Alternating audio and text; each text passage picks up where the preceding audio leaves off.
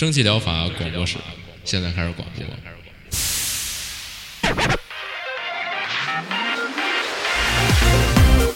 百无一漏萃取最新精品游戏，一游即知，化解日常生活压力。聊尖儿的，聊缺的，就聊你们等着听的。蒸汽疗法让游戏成为您生活的良方。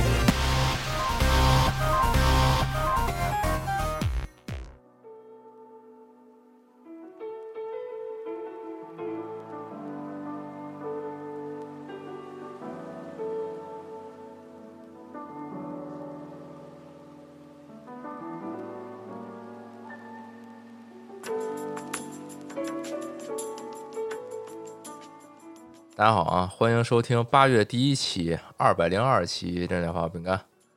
哎，大家好，我是阿 K 了。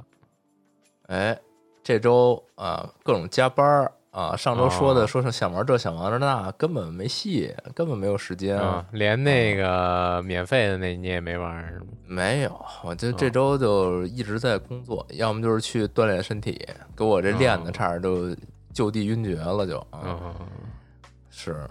这周有一些我 真的很想玩，但是大活动是就好多事儿都穿穿插在一起了吧，就是感觉叠起来了。哎呀，来吧，这周这周的内容非常丰富啊，直接开始。是，这第一个就先说了吧，就上周说那个玩完再说一遍，就这三伏，三伏确实这周玩完了。就我在节目里就只拿三伏跟烟火比啊，毕竟都是一人做的，然后也是同一个类型的游戏。那这您还有什么别的好比的吗？那这横版的多了呀，横版解谜、悬疑，嗯，就我觉得这三伏比较一般了，就就是吗？嗯，我觉得首先我觉得就两个点吧，第一点就是它有好多。这个逻辑上圆不过来的部分，在我我个人觉得，就有点特别强行了。到最后就是，哎，就强行给你解释一波，是因为这个。哎，你看，就感觉对于这些那种超自然灵异是吗？还是怎么的？你你所谓的解释不了的是什么呀？有，就是超自然灵异，它 真的就是超自然灵异。我一开始以为是啊，你好歹得。嗯，怎么说呢？其实烟火它也是有点超自然灵异的成分在的，但是它不是重点。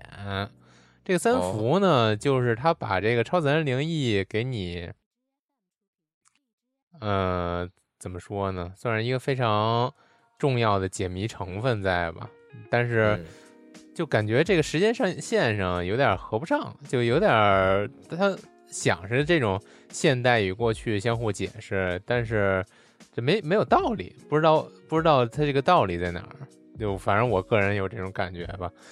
嗯，然后再有一个就是，就感觉他这次引入了太多角色了，这这些角色体量，我感觉不是一个他独立游戏制作人能应付过来的这么一个体量了，就导致很多角色没什么作用，或者说他这个描写不够。几乎我觉得所有角色描写的都不够深深刻吧。那之前那个烟火，哎，你往多了说，好像也就三个角色吧。然后主要角色好像也就俩，就他很容易把这个烟火的每个角色都刻画的，嗯，很到位。再由这个简单的几个角色引出他背后的这个更深入的跟他有关联的角色，他其他那些角色甚至不必要登场。它只作为一个渲染，然后来把这个这几个登场人物给渲染的更加活灵活现，这个效果就非常好。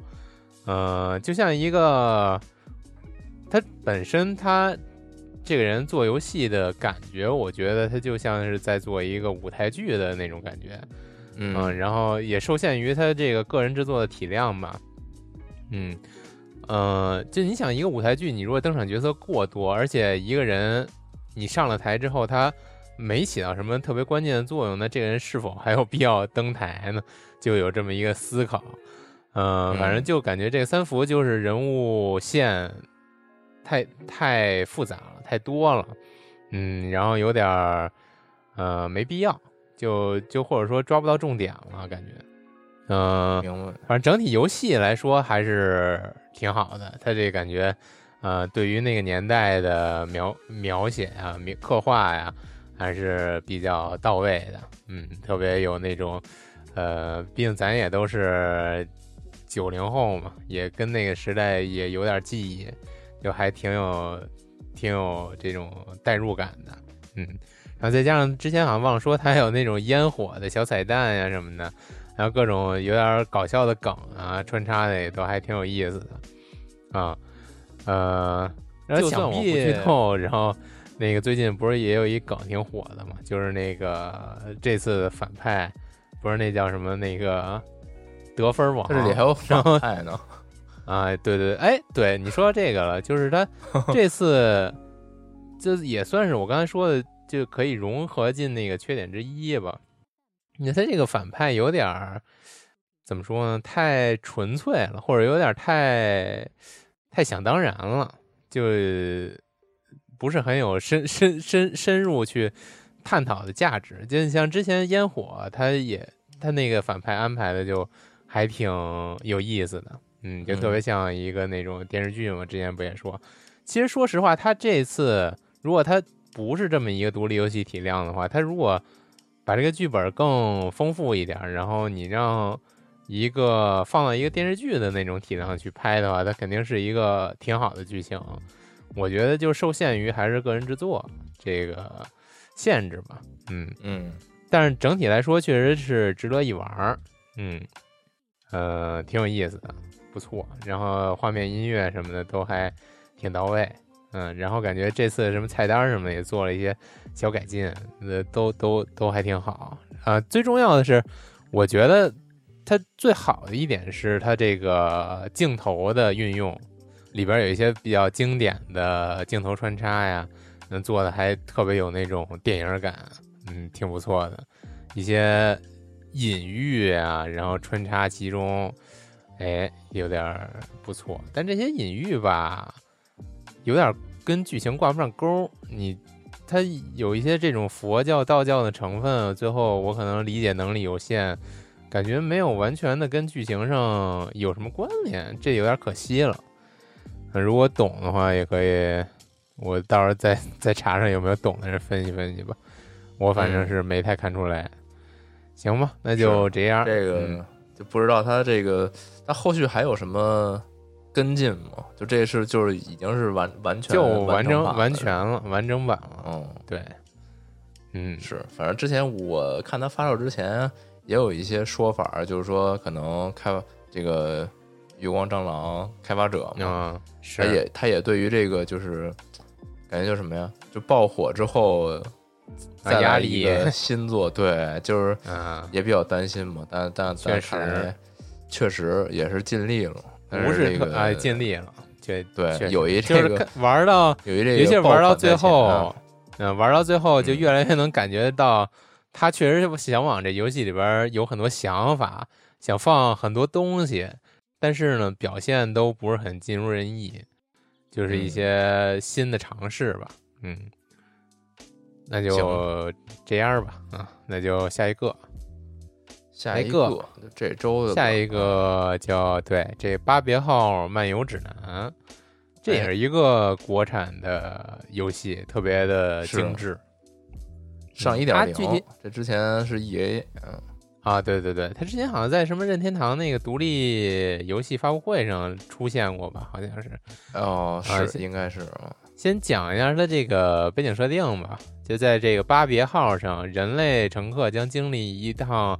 光怪陆离的转世之旅，船员会使用记忆提取仪清空他们的记忆，再用云霄加农把他们发射至来生。乘客总是抱怨来不及向过去道别，但对船员来说，采集记忆作为燃料才是头等大事。他这个其实有点在怎么说呢，在借用一些对于人的生死观念的一些。之前有有过一些创作，以那个创作来作为背景来做这款游戏嘛？不是有一些想法，就是他这其实有点类似于缸中之脑，就你的每一段每一个人生其实就是一个模拟出来的，呃，一段经历，然后你本体不是不是你现在人生中的你。那其实你这个去往来生的过程之中，你会发现，哎，你其实是在一个呃，或者说是培养皿里边的一个意识体吧。然后你经历一段人生，就产生一段能量，然后这能量再由为为他所用，然后提取之后，你再进入下一段人生，继续产生能量。你就是一个生物的，这叫什么能量源？就是有之前不是有这么一个想猜想嘛？就反正关于这个生死观的猜想有各种各样的离奇古怪的，嗯，然后你结合有也有什么那种呃宗教系的，然后也有这种比较科学就伪科学系的，或者说是还有一些别的那种。嗯，他这个游戏就是借用了这么一个想法。嗯，你就要扮演这个八月号，哎，就是你这缸中之脑的这个动力动力提供的这个，算是一个飞船，或者说一个算是就是一个大型装置吧。然后，在这里边当一个船员，好像是你要运用这种过能掌控，呃，每段怎么说呢？每段人生的这种能力吧，来产生一些。呃，解谜交互，那整个这个游戏画面都特别的。它虽然是探讨这么一个非常怎么说呢，比较有点深刻的这么一个观念吧，但是它整整个画风是一个特别卡通的画风，它有点像那种呃，卡通颜色更丰富或者角色更可爱的饥荒的那种感觉，小小人动的都是那种纸片人，动的特别的嗯夸张，嗯，里边还有各种。呃，稀奇古怪的生物，嗯，在这个八月号上，跟你也有一些任务，或者说是解谜，对，对你解谜有一些提示吧。嗯，反正这个不论是画面还是玩法创意上都比较新颖。嗯，刚才好像没说它玩法，玩法就是你作为这么一个员工，你可以随意穿梭于不同的人生。这些不同人生不仅仅是当前的世界线，他这个人生可以是，呃，过去的人，比如说这个人生存在一八零零年代，或者说是也可以是未来的，说这个人生存在二三零零年代，你这些都可以穿梭，但是他的这个世界是共享同一个世界的，也就是说你在一八零零年干过一件事儿，它会影响到未来二零三零年呃的世界。这就是一个蝴蝶用蝴蝶效应来解谜的，呃，一个设计设计吧。嗯，比如说你这个人在呃未来遇见一个坎儿无法过去了，就比如说有个这个阻碍吧，嗯，然后你如果回到这个过去，发现过去在那块儿，嗯，有一个动工的工程，然后你给我引导这个工程在那块儿开工了，你再回到未来，就发现那个。未来那个位置已经变成一个一片都市了，就没有那个阻碍了，就反正类似于吧，类似于这种设计吧。看他这个商店商店页介绍，反正感觉还挺有意思的。嗯，看评论好像也有不少人说，而且他这个制作人自己也说了，就最初的借灵感是你之前上期节目说那个那叫什么来着？啊，就主角变成一个灵魂，逆转裁判的前身。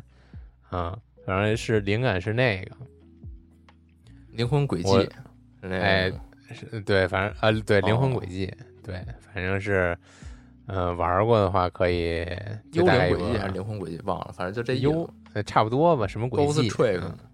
对，嗯，反正这游戏相当推荐，目前也是刚上就特别好评，嗯嗯，反正是一个品质相当高的游戏吧，嗯，推荐大家来看看，好像也不贵。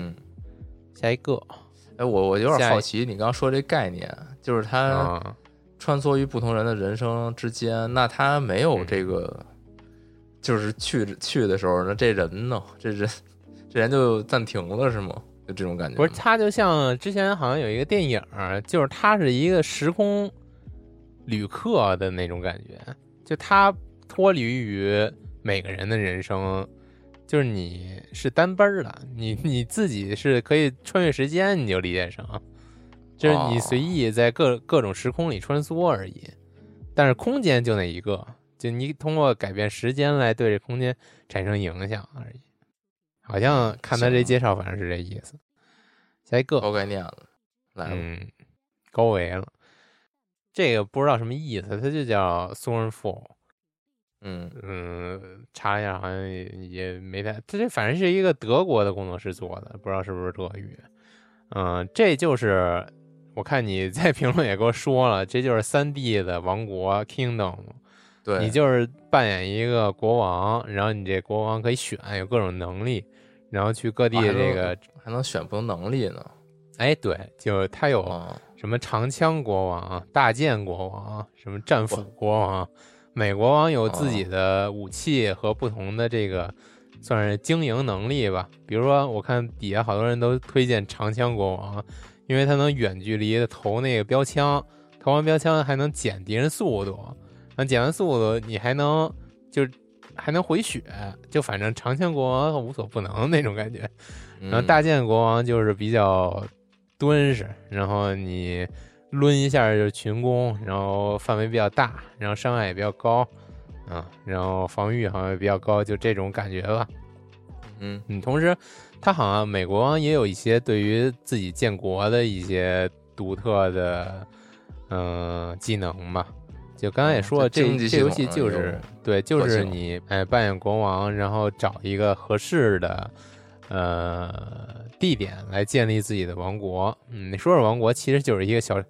小寨子吧，然后就是建建点小房子，对，建点小房，嗯，建点小房子，然后周围建一圈这个围墙，哎，这就是你王国了。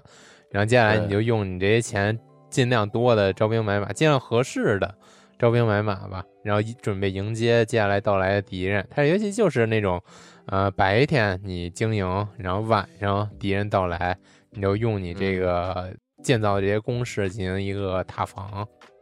对，嗯。嗯，刚也说了，就是这些国王的能力，你如果选对了，还是挺挺怎么说，挺能掌控全场的吧？有的有的国王，你就可以单手一路，剩下的你就可以其他路就靠那个你招的这些兵来守，就大极大幅度的省了钱了。嗯，你你每晚击杀的这些敌人呢，都可以换成钱，等到第二天白天的时候呢。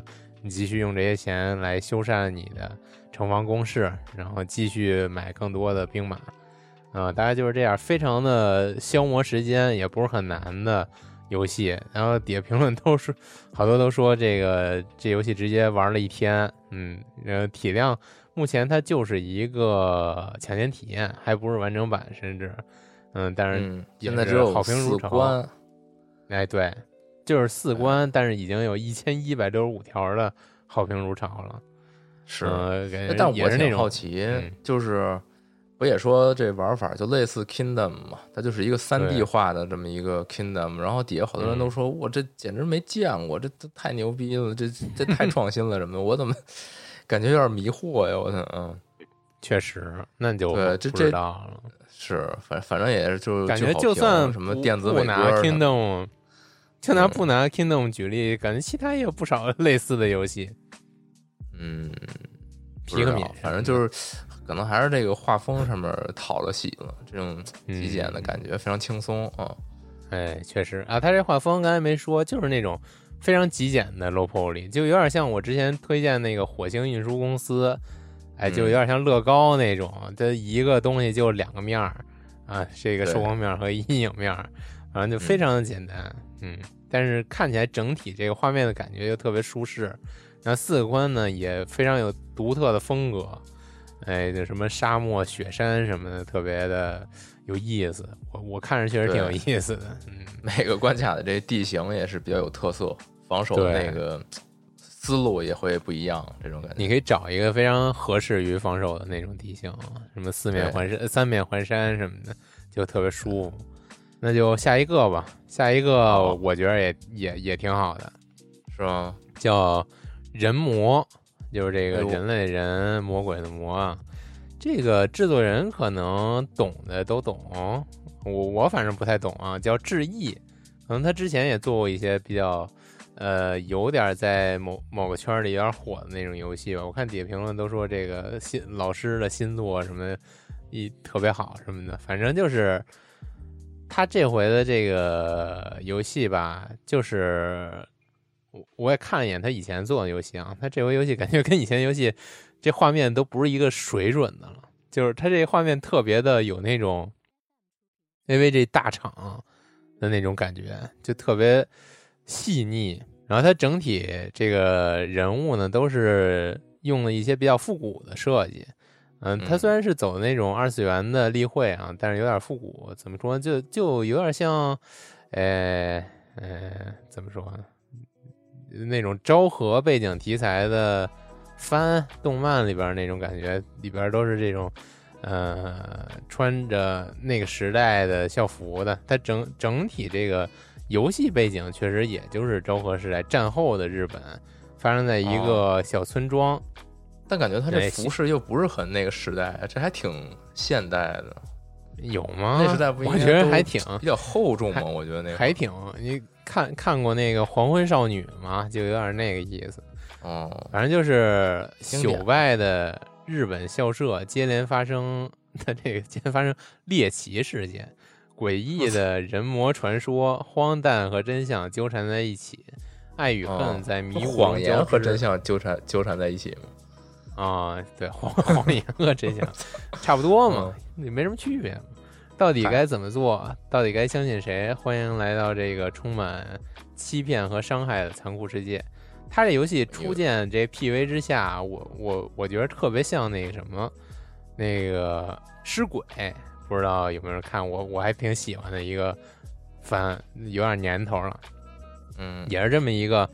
呃，日本非常非常偏僻的小镇，哎，这小镇里边就是都是那种农家什么的，啊，然后这小镇里边可能也有一所非常老旧的学校，这学校就几个学生了，恨不得就，然后发生在这些学生身上的故事，嗯，然后也不就是某一天就发现这个小镇突然开始死人什么的，嗯，然后就都是那种奇异的死亡方式。啊！最后发现其实是吸吸血鬼来啊！哟，他这个就是他这发生在战后小镇，战后的日本，然后这小镇其实已经荒废了，就没有人了。不知道这里边的男主角为什么要来到这儿，然后就发现这个小镇好像有那种也有那种吸血鬼传说，然后也出现一些奇异现象。然后反正特别推荐看看这个 PV，特别的有那种大作的那种感觉。嗯，呃，再加上它里边还是那种全程的日语配音，然后这游戏才卖九块钱，感觉太太超值了。你就算你怎么说呢？你就算不是很有兴趣，也相当推荐你来看他这 PV，PV 做太专业风了。它是怎么实现才卖九块钱？是啊，就不理解。就算他没配音，他这种游戏怎么也得卖个三四十吧。是啊，而且 再加上再加上他配了音了，这例会这怎么 cover 的呢？例会加背景都特别的精致，它甚至有一些背景就有点像那个我之前一直说那个叫什么来着，就特别都市传说，它特别有那种油彩的厚重感，再加上那种传说什么那本所七不思议那对，呃，不是，就更老一点，PSV 什么的那种。啊，反正。就有点那种油彩真实风的那种绘制风格，然后我仔细分辨了，这东西太太有年代感了。这看着是仔细分辨了一下，好像也不是 AI，不知道他 怎么控制成本。我其实也想说这事儿来着，就是他这次这整体有有所升级，是不是动用了一些 AI？但是我看着是真不像 AI 呀，就特是，我反正有点分辨不出来了。那那就算是 AI，感觉也是那种特别高端的调教调校，对，感觉有点有点真实场景，然后拿滤镜去套套了滤镜的感觉。那应该也不是，那应该也不是，是画的，行吗？太太厉害了，这成本控制，只能说 一定要来，一定要来看看。对我这我对于这个商店页面，这有一个这个这个。介绍介绍的这个图片，它是一黄昏的这个，我真惊了！我看着这啊，震了！就它这 PV 就特别震了，一定要看它这个 PV。行，我一会儿我也就特别像那种日本大厂。新我一开始就真以为是什么就那种日本大厂又新发了一个这么一个呃对话类的解谜游戏呢。仔细看是一国人制作，然后日语全配音，然后这 PV 做的这么牛逼，然后一看价格九块钱，简直不敢相信，懵了，这是什么？嗯，疯了。是，行，那接下来就换你了。哦，换我了。我这正看这 PV 呢，啊，确实 惊了，啊，惊了，大家也去看看吧。行。然后换我这边，我这边第一个先说一个 DLC 吧，是这个原子之心推出了一个叫对毁灭本能，应该是这么个叫法吧，我也不知道具体官方叫啥啊，就叫啊湮灭本能。哎呦，哎，推出了一个新的 DLC 啊！之前如果你买过这个豪华版啊，或者带着机票的这个版本的话，你就可以直接有了啊。然后我也是。急忙去这个 Xbox 平台上去去补了一票，补了一这季票啊！之前玩的不是 XGP 吗？但 XGP 它是不包含这些扩展内容的，所以就是买了一季票。XGP 未来也不会包含是吗？它都不包含，就是它只包含本体游戏本体，它这些所有的那种额外付费啊、DLC 季票什么的这种都不包含，应该不包含啊。嗯。然后这个它这个 DLC 讲的是，呃。讲的是一个新区域，叫这个门捷列夫综合体。就大家玩过那个之前的游戏，都大概知道，就是这一个综合体其实就是相当于一个大设施、一栋楼、大城市，或者说是这么一个城市，倒是到不了吧？它基本就是一栋楼、一个科研院所、一个什么地下设施这种感觉，一个大区域。然后包含着它附近，好像周围是那种偏沼泽的。它这次这整体画风就是乌漆嘛黑。就是满地的泥泥泞泞那种感觉，就特脏，有点辐射那意思。啊，他他一直 不都是那意思吗？就是他这有点 感觉就跟这个到了病村似的，就是特特别就乱七八糟、破败的那种感觉的，没之前那么阳光了啊。这次，嗯，对，然后这次好像讲的是说跟这个那个诺拉有关系，说揭开这诺拉这个这个机器人的一个背后真相。哎，不得不说，就是很懂啊！大家对这个诺拉非常心心驰神往。然后第一个 DLC 就讲诺拉背后的一个故事，他是怎么回事？但是我觉得他应该放到最后一个 DLC 吗？难道不是？那不是，就后边他肯定还是得正经讲讲主线。就是因为毕竟他那个游戏主线其实没完，果冻人还不知道咋回事儿，对对，就走了，就 就然后这个自己又在这个凌波玉看见媳妇儿了，这都这都是 什么操作啊？完全就没太明白。嗯，然后这个目前 DLC 呢也是加了这么刚才说的这个一个区域啊，然后还有一些新的敌人，一个新的 BOSS，啊然后还有两个新的武器，然后远程武器是一个那种可变可变攻击模式的。一个一个看起来好像是那种电磁炮似的，我具体也没看。然后另外还加了一根这个长枪这种感觉的近战武器，能戳能砍这么一感觉。哎，然后目前就是这样啊。对，还加了一新能力，他那手套不是能使用一些高科技能力嘛？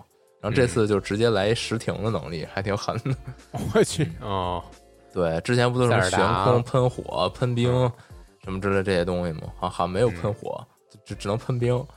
嗯，然后这次直直直接就实实停了啊，直接就停啊。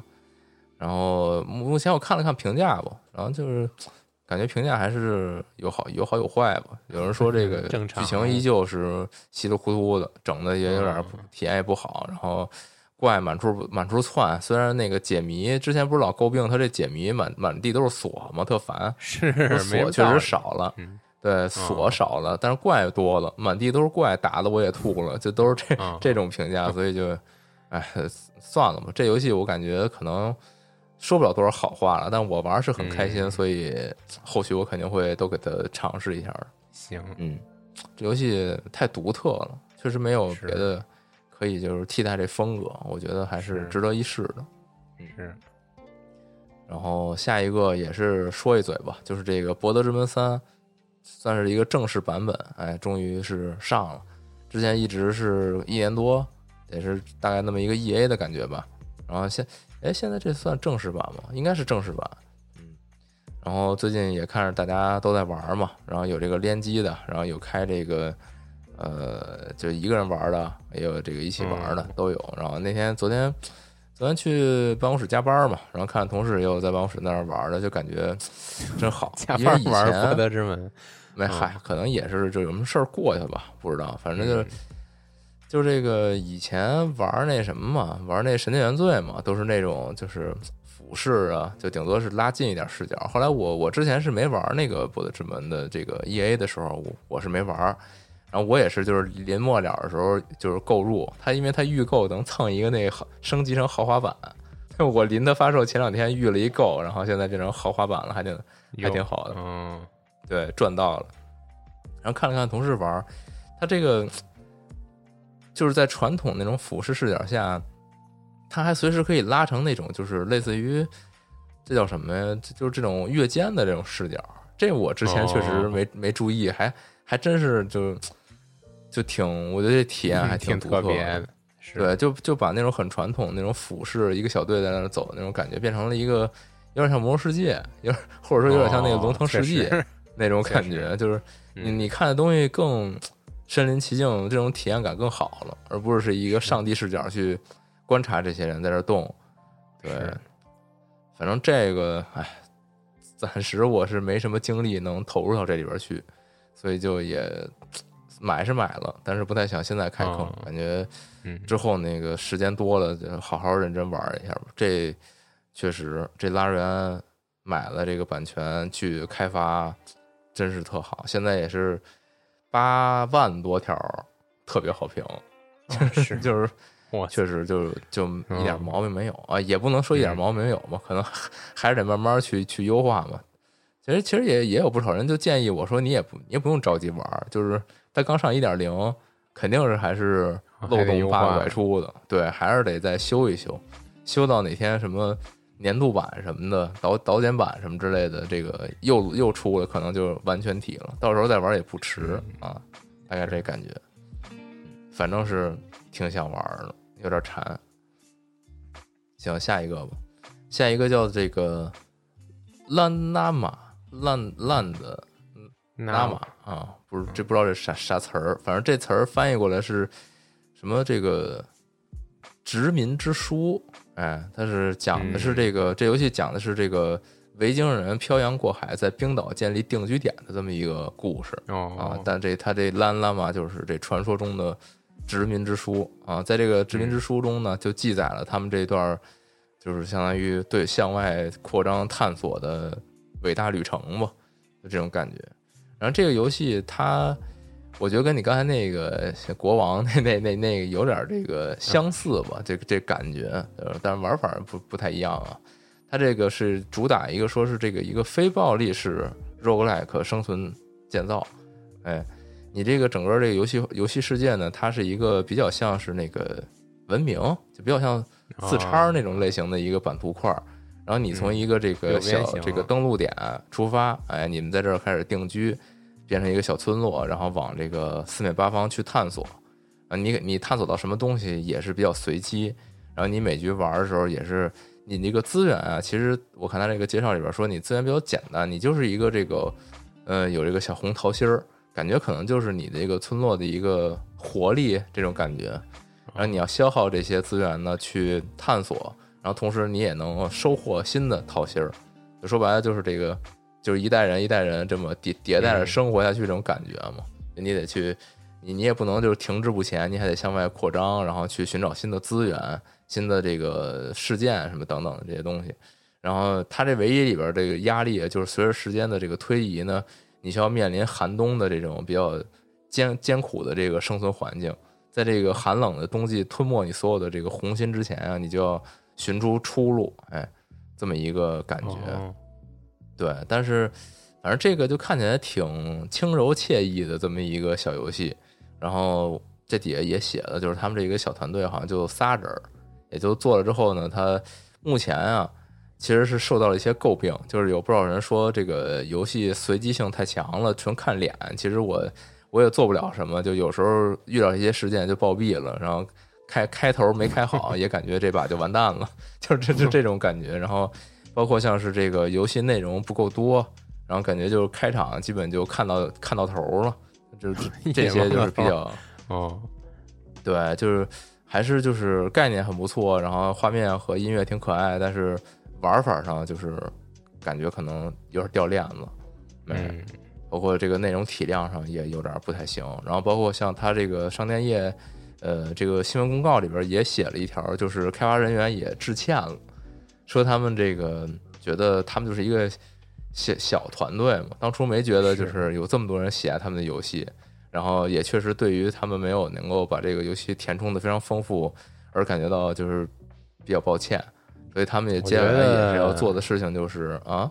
嗯，我觉得肉鸽这种类型对数值的要求比较，对，比较具体、比较精确吧。你可能需要就是那种具体会计算各种数值怎么安排的人，这这感觉还挺难。对你要是一旦调不好，你要么就是就是你遇着了就一发无敌，然后要么就是这种大多数情况下都都都是崩不出那种好 build 的。就是怎么都不行那种感觉，这种反正现在这游戏就是血量和你能在肉哥拿到的资源什么，你得随着剧情推进，呃，这个肉哥的推进一点一点丰富什么，这感觉太还挺复杂的，这个数值的计计算很专业，这东西，嗯，大家玩了这么多了嘛，对这东西要求也比较高了，所以一个这种小组可能把控不住。就有可能带来这个被被被诟病嘛，也没办法，就稍微有点遗憾吧。然后他们也说，他接下来会增加更多，比如说陆续解锁的这种功能啊，然后还有把这个难度调节呀做得更这个，呃，更细致，然后什么之类，加入一些新的一些可以能够帮助你辅助完，就是完成挑战的一些能力什么的，大概就这些想法。对，但是但这游戏它也不是 E A，它就是正式上了，所以总觉得。可能，人家也就是补一补漏吧，这也也没办法，这玩意儿。嗯，反正挺可爱的，是推荐来看一看。我挺喜欢这种感觉的游戏的。嗯，然后下一个，下一个这个看着特好，就是叫叫维尼巴啊，就是维维维尼巴一家。嗯，讲的是一个。这游戏本身玩法是一个做饭模拟，就是你这面前有一些这个厨具啊，然后你整点这个叫什么呀？料理原料，然后这个按顺序去处理，然后去去煎炒烹炸的这么一游戏。然后这个背景故事呢，说的是一家子这个维尼巴，就是这个一这个他这一家子人啊，他这名字是这个女主人的名字，应该是啊。他们这一家子人是这个印度移民家庭。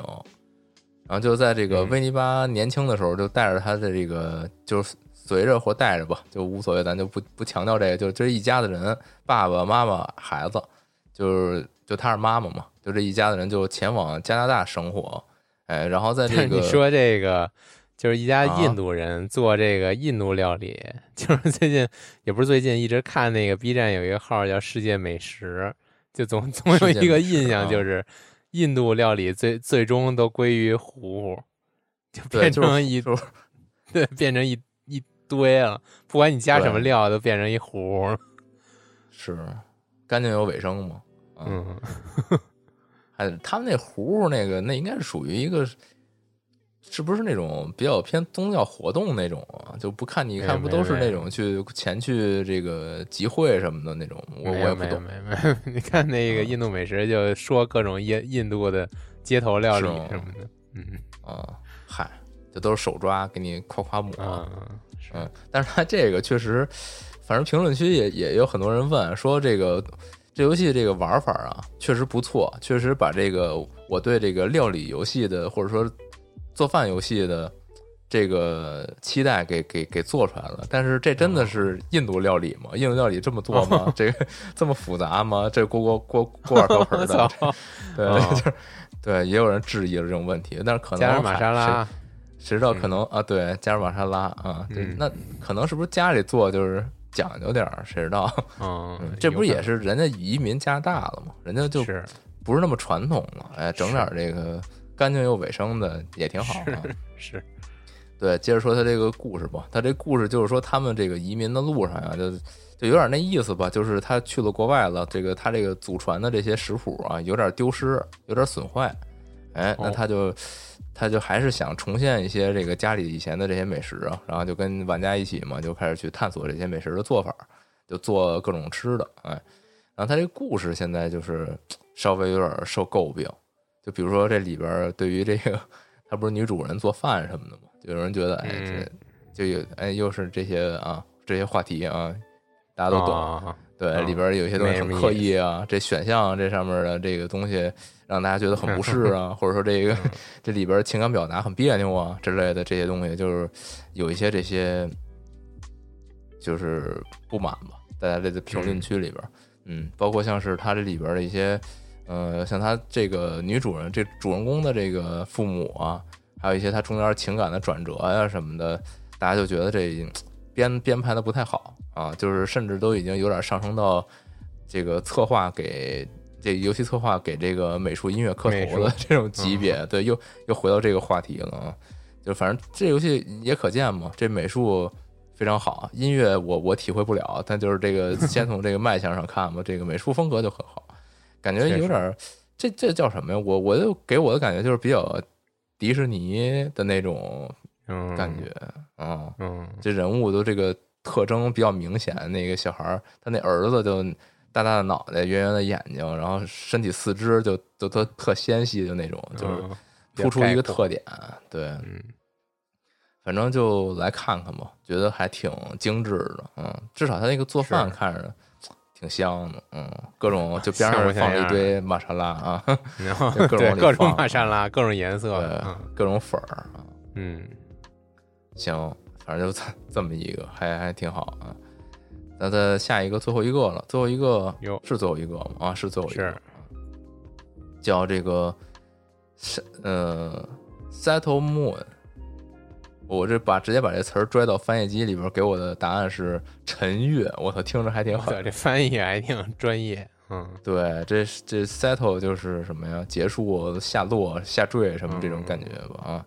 他这个故事讲的确哎，确实非常贴切。就是他们这个世界是一个有点这种魔法奇幻的这么一个世界，就就这个这个世界就叫这个 settle moon 啊。然后他的世界怎么回事呢？就这个月亮消失了，是就是失踪了啊。他按他这个介绍里讲，哎，然后在这个月亮失踪之后呢，他们这个世界就就就是进入了一种黑暗的这种时代，这种感觉啊。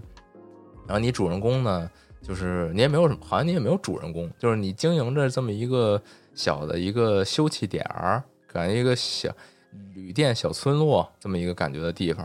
然后你要做呢，就是打造你的这个旅店小村儿，然后让这个村落满足这个路过的各种冒险者的各种需求啊。比如说你一开始呢，只是从一个小店铺开始做起，然后你之后呢，可能就是。比如说一些这个冒险者呀，他可能需要武器，那你就你就进货，然后去搭建一个这个武器铺、铁匠铺什么之类这样的，然后进而就一一点一点的去延展你这个度假小圣地，这这是这么一感觉，这么一小地儿的这个各种功能，然后你还可以去委派这些冒险者去一些出一些小任务啊，给你带回来一些呃稀有素材什么的，然后你相当于就经营这么一个。呃，说大点就是感觉经营了一个这种冒险者行会这种感觉的这这么一个风格的东西吧，对。是。然后这本身是一个那种就是懒人游戏，就那种放置类的。你相当于经过一段时间，哎，整了点小素材，然后修修缮一下你的这个小村儿，然后有更多奇奇怪怪的这个冒险者来到你这地方，然后有新的需求，哎，然后一步一步的往上叠加，这么一个感觉。你还能看到这些人有有各自的特性、各自的等级什么的，然后派他们出去作战。啊，当然你也你好像也控制不了他们怎么作战，就是就成功与否就看他们这个香性和这个数值什么之类的。跟那个派猫猫去打材料似的，啊，怪猎。对对对，就对，就类似那种，就是你派遣一个小委托，哎，然后这个游戏它本身画风我觉得比较挺复古的。它这第一眼看过去，让我感觉有点像那前前一段时间比较火那 Loop Hero，但是它没没那么抽象，它没那 Loop Hero 那那么这个抽象，但他他还是能看出来的。就这这小人是一小法师，那边过来一个那种大鱼人儿什么之类的，就都能看出来。但是确实是比较复古，感觉是那个就是 GB 时代的那种彩色画画画面那种感觉，低饱和，嗯，对对，饱和度低，对对对，然后就还挺还挺舒服的这种画面看，是，嗯对。然后重在它是一个懒人游戏，它最近你像我这种，呃，他没什么时间玩的，我就特想来这种挂，直接往那一挂，哎，就是点一点一收，然后看他们出去打了，回来倍儿高兴，就感觉我也参与了冒险一样。然后哎，建点这小房子也特开心啊。反正目前也是五十六条特别好评，但它没有中文哦。对，刚才我说那维尼巴那也没中文。所以就导致了一个问题，好像就是部分人啊，就是冲着这个做饭模拟去的，结果发现这游戏还挺重叙事，然后就给出了差评，也不知道为什么，就就就感觉好像就是给他气着了啊。对，然后这个陈月也是没中文啊，这个就斟酌一下可以，嗯，但他一放置游戏要什么中文啊？确实，好像也不是很需要，嗯。对，你看，就都是一些简单词汇，也也不是看不懂嗯，行，我这我现在立马我就买一个，我操，我好想玩啊！行行，嗯，最后一个，那这周就是这些吧。大家这个有空就去赶紧开开这个《博德之门三》的坑，赶紧跟上大部队啊！这这一旦跟不上，是吧？这 这花花一剧透啊，也是，它 有故事啊，对，嗯。关键是得聊啊！你这都都聊呢，说我遭遇一什么事儿啊？然后怎么解决倍儿好？操！结果我什么我他妈遭遇一加班儿，哎，嗯，行吧，接着加班儿的吧啊，行，拜拜，拜拜，嗯，好，大家拜拜，拜拜。